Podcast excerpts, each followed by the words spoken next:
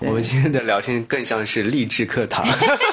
可能我的我这个人的经历就是这样。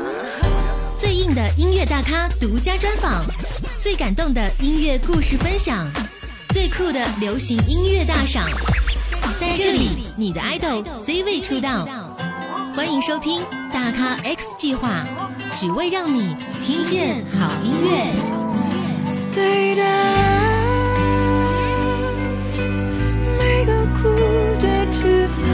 大咖 X 计划只为让你听到好音乐，我是张扬，杨是山羊的羊，感谢你来收听。这期节目当中有幸邀请到了金池姐和我们一起来聊聊她的新专辑《我和我点点点》。是的，那为什么是我和我点点点呢？金池姐有在节目当中和各位一起说到。在和他聊天的过程当中，我笑称这更像是一堂励志课堂。是啊，到底是怎样的励志课堂呢？欢迎你来和我们一起锁定频道收听，也欢迎你在节目下方留言来告诉我你的听歌心情。好，一起走进这一期的大咖 X 计划，听听金池姐和你说了些什么呢？Hello，大咖 X 计划的朋友们，大家好，我是金池。今天我在来的路上的时候，其实我一直在听一首歌，《哭着吃饭的人》。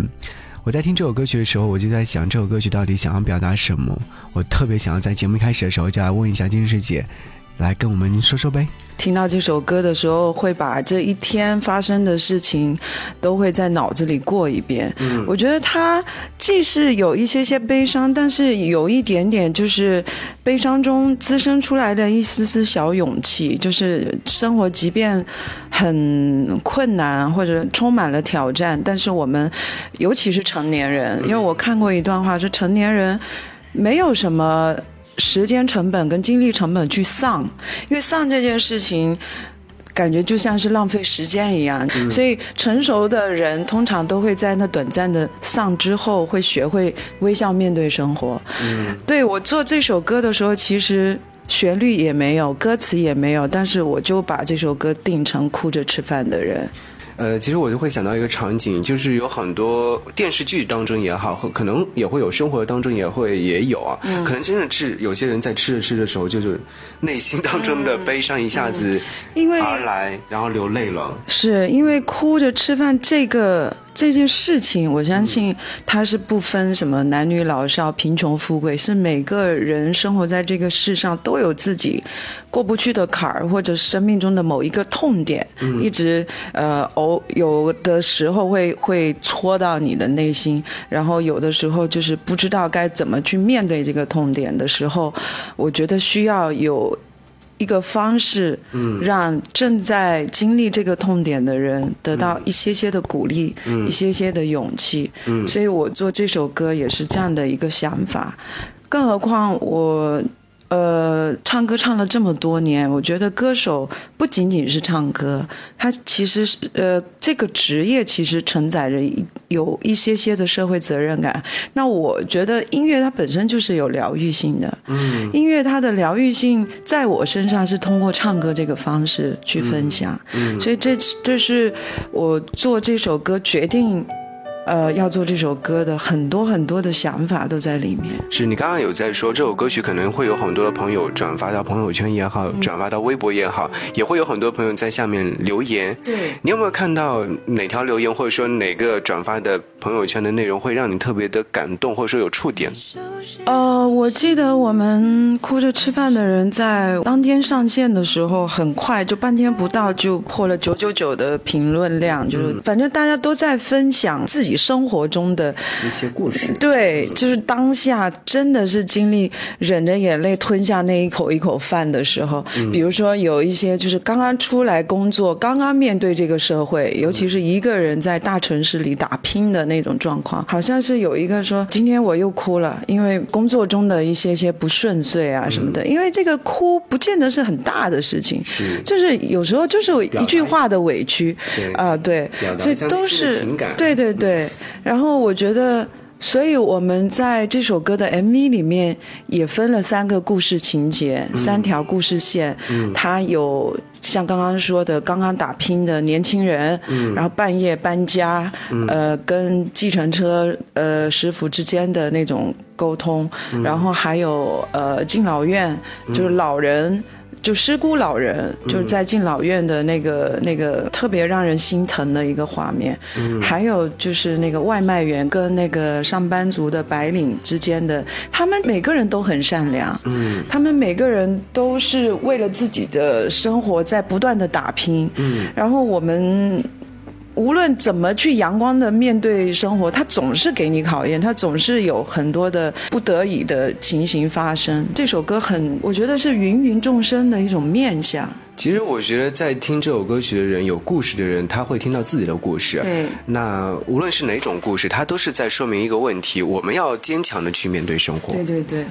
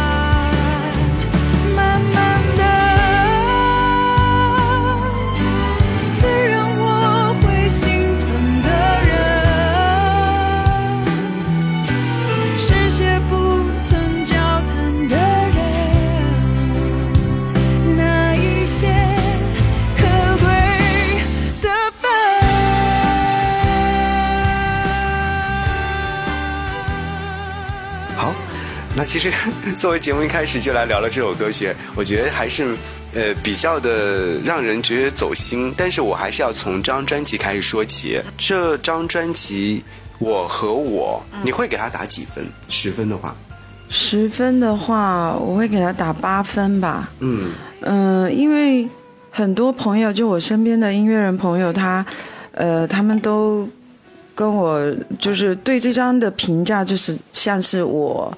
在音乐道路上这么多年，真正意义上的属于我自己的一张专辑，就很像，就更像是矜持的东西的这张专辑。出发的这对对对，就是就是因为这张专辑，我和我后面有个省略号，就是点点点六个点。对，为什么会有省略号呢？因为这个省略号就涵盖了很多很多的内容。因为我的成长道路上会经历很多事情，嗯，比如说我的过去啊，我我现在。正在经历的周边的人事物，在我心里面的产生的一些感触跟连接点，以及我可能想想要遇见的我的未来，其实简单的讲，就是我我的成长历程，嗯，包括了我的自我对话跟寻找自我的这样的一个一某一个阶段，所以我们这张专辑是从。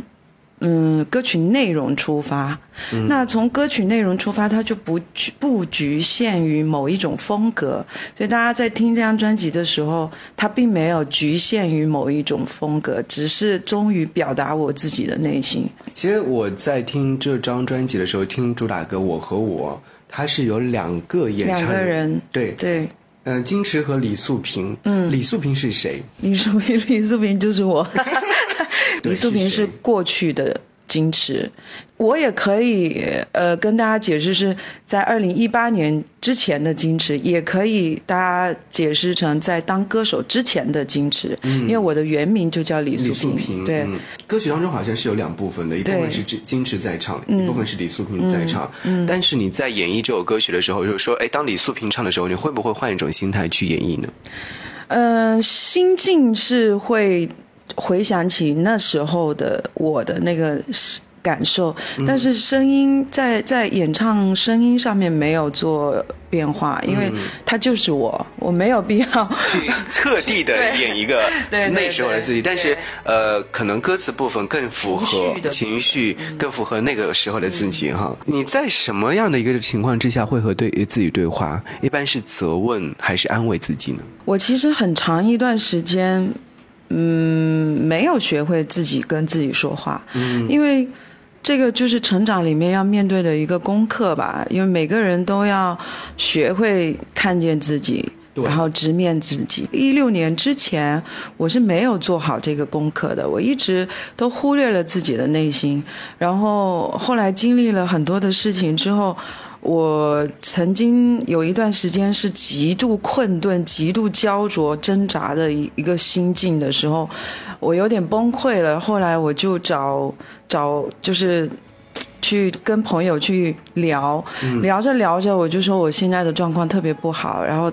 他就我的好朋友魏雪曼，他就教我说：“你先学会看看看自己，就多问问自己，然后你最后才能知道你自己内心想要什么。”当他这么一说以后，就。我心里面就觉得，哦，原来我没有学会这个这个功课，所以，嗯，所以我觉得在听这首歌曲，有很多的朋友你在听的时候，其实可以好好想一想，哎，是否有没有这样的机会，或有这样的时间段和自己来对话？哎，这个自己是在责问自己也好，或者是安慰自己也好，都希望有那么一个机会认清自己。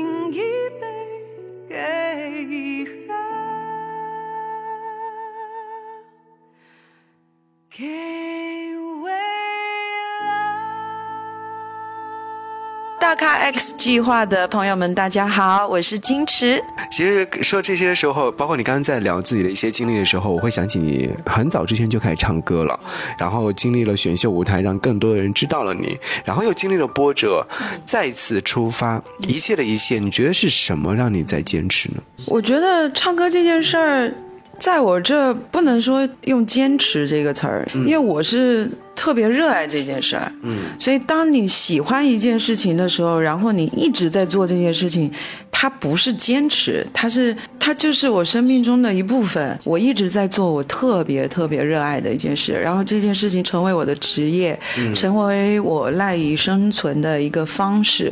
所谓的坚持，如果坚持几年大家都觉得不容易，那就是你不够热爱它。忽然觉得我们的聊天很励志，因为我忽然想起来，昨天晚上有看一档综艺节目的时候，其实里面有一位歌手，他也是为了自己坚持自己的梦想，然后，他觉得哎，好像自己连生活都过不下去了，然后自己到底要不要坚持音乐之路？其实，然后后来就有。呃，一些朋友跟他说：“你到底热不热爱？你觉得你如果不做这件事情之后，你开不开心？嗯，其实这是就是我们人生当中要寻找的一些道理。这就是要自我对话呀。是是。姿态，怀念起的挚爱，是否全都已释怀？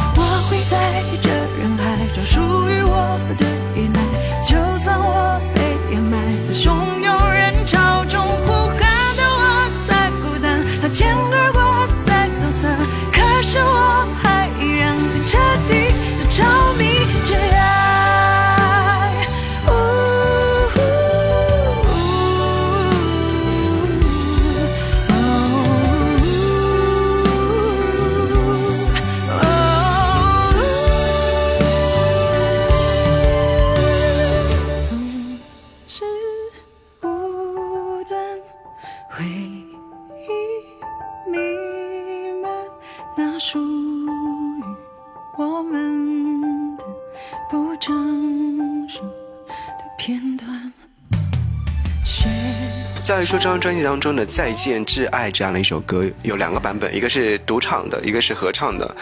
嗯，我今天是应该它是在专辑的顺序当中是分对分开蛮蛮长的。然后我一开始是听到的是独唱版本，我在听哦，这就是金池姐的唱功非常优质。嗯，很很好，可以唱把这首歌曲唱得很好。但到第二个对唱版本的时候，我会发现，哎，这首歌曲忽然一下子转变了一种状态，好像似乎更加走心了。那，呃，这首歌曲为什么当时想到说是要做两个版本呢？首先要说的是，这首歌的词曲作者以及制作人是一个非常年轻的九零后音乐人，呃，叫雨田。呃，我跟他之间的互动是。在去年的时候，逐渐增多的是因为他是呃他在那个阶段也经历了我曾经经历过的一些特别困顿挣扎的时刻，然后我就在微信，我我们一个在上海，一个在北京，然后我就经常微信上跟他沟通，给他加油打气。然后我说我说我说雨田，你就记住你现在经历的所有所有的心境，我说你一定要记住它，有一天你会把它写成一首歌，而且那首歌一定会特别打人。后来他就写了《再见挚爱》这首歌，就给我了。对，然后他当他丢过丢过来这首歌的 demo 的时候，我就被深深的打动，因为他他唱的 demo 里面特别特别的真挚，然后他的旋律也特别的优美，呃，整个情绪就是牢牢的抓抓住了你。《再见挚爱》这个遗憾在我心里面就哗的就宣泄出来，因为在我心里，这个挚爱是我的至亲的人，就是我的亲人，亲人，对，我的外公外。外婆，因为我听到这首歌，我突然间就把我生命中最遗憾的那个扎根在心里最深的那个遗憾就被挖出来了，因为。我的外公外婆的相继离世，我都没有见到他们最后一面。嗯，然后那个小时候啊，就是刚刚工作的时候，我爸妈就说啊，你离家太远了，你就别回来了。回来了。呃，大家可以理解，会谅解的。殊不知自己原谅不了自己，所以那个遗憾就越来越深，越来越深。直到我听到这首歌，我就哗哗哗的一直哭，一直哭，一直哭。然后我就跟雨田说，这首歌我要了，我就要收在专辑里，而且它一定是我的很重要。要的一首主打歌。嗯，当我录制完这首歌的时候，因为我表达的是亲情，但是我在想说，雨田唱的那么的真挚，那个情感我一定要让大家听到。哦，对，所以我们就做了一个合唱的版本。所以是让大家听听雨天的声音。对，我要让大家听到他，看到他。是，说实话，我听完之后，我说确实想要了解一下这位。对 对。对 他可能他表达的遗憾，嗯，就像在这首歌曲的下面的评论区里面有一些朋友说的那些遗憾一样，可能是关于爱情，也可能是呃曾经非常爱的一个人。所以我就觉得这首歌多了一个面向，在我这是亲情，但是我们的合唱版就更多的面向于爱情的那个挚爱。是，对。白才能填满多少次温暖，才能够覆盖你偏要扯断的依赖。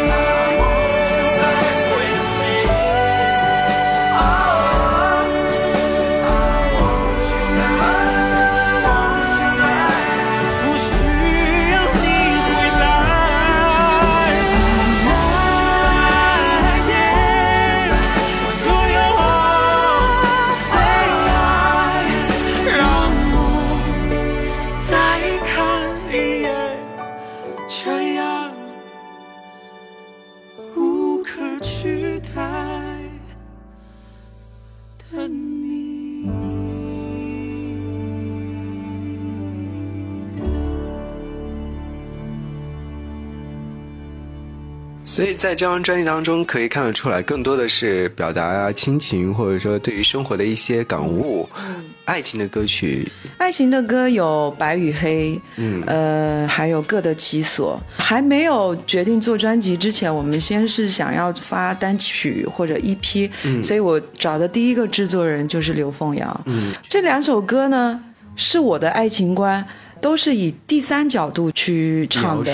对嗯对，大家认真看歌词就知道，反正我觉得好像可能和之前，比如说《好好过》啊，《对的人错的时候》还会《大女人》这张专辑的那些表达爱情的歌曲，还真的不一样。不一样。对，所以这张专辑，呃，金池姐说是要从内心出发，我确确实实，我觉得是真的是从内心出发了。如果说当年你听到了金池姐的好听的歌声，你当年喜欢过她的《好好过》，呃，一些耳熟能详的歌曲之后呢，你再来听听这样的一张专辑，你可能会发现不一样的金池姐。好，节目当中最后肯定会让金池姐来推荐你较为喜欢的这张专辑当中的歌曲。就很为难，每每次每次呃呃嘉宾都会说哦，我能不能不选？但是我觉得还是要让大家来了解一下专辑当中歌手本身会喜欢哪一首歌曲，或者说更加嗯挚爱哪一首歌。从我自身角度来讲的话，我觉得音乐的功能性，如果偏向于就是音乐功能性来讲的话，我会推荐《哭着吃饭的人》。嗯呃，因为他是我把我把音乐的能量放在这首歌里了，我觉得。但凡是听到他的人，一定会多多少少会得到一些心灵上的安抚跟疗愈。嗯它的音乐的疗愈性，在这首歌里面，我觉得他是有能量的。嗯嗯，如果是从我自我自身就是金池这个人出发的话，大家如果想要了解金池这个人，我就会推荐《我和我》这首歌，因为它就是我的一种自我对话嗯。嗯嗯。好，那这两首歌一定会在节目当中呈现，也希望收音机前的朋友们能够支持，呃，金池姐的这张专辑，也希望这张专辑能够获得更好的成绩。谢谢，希望大家多多支持。没什么不同，几个朋友，几杯红酒，他安静在窗子口，掐灭了第六根烟头。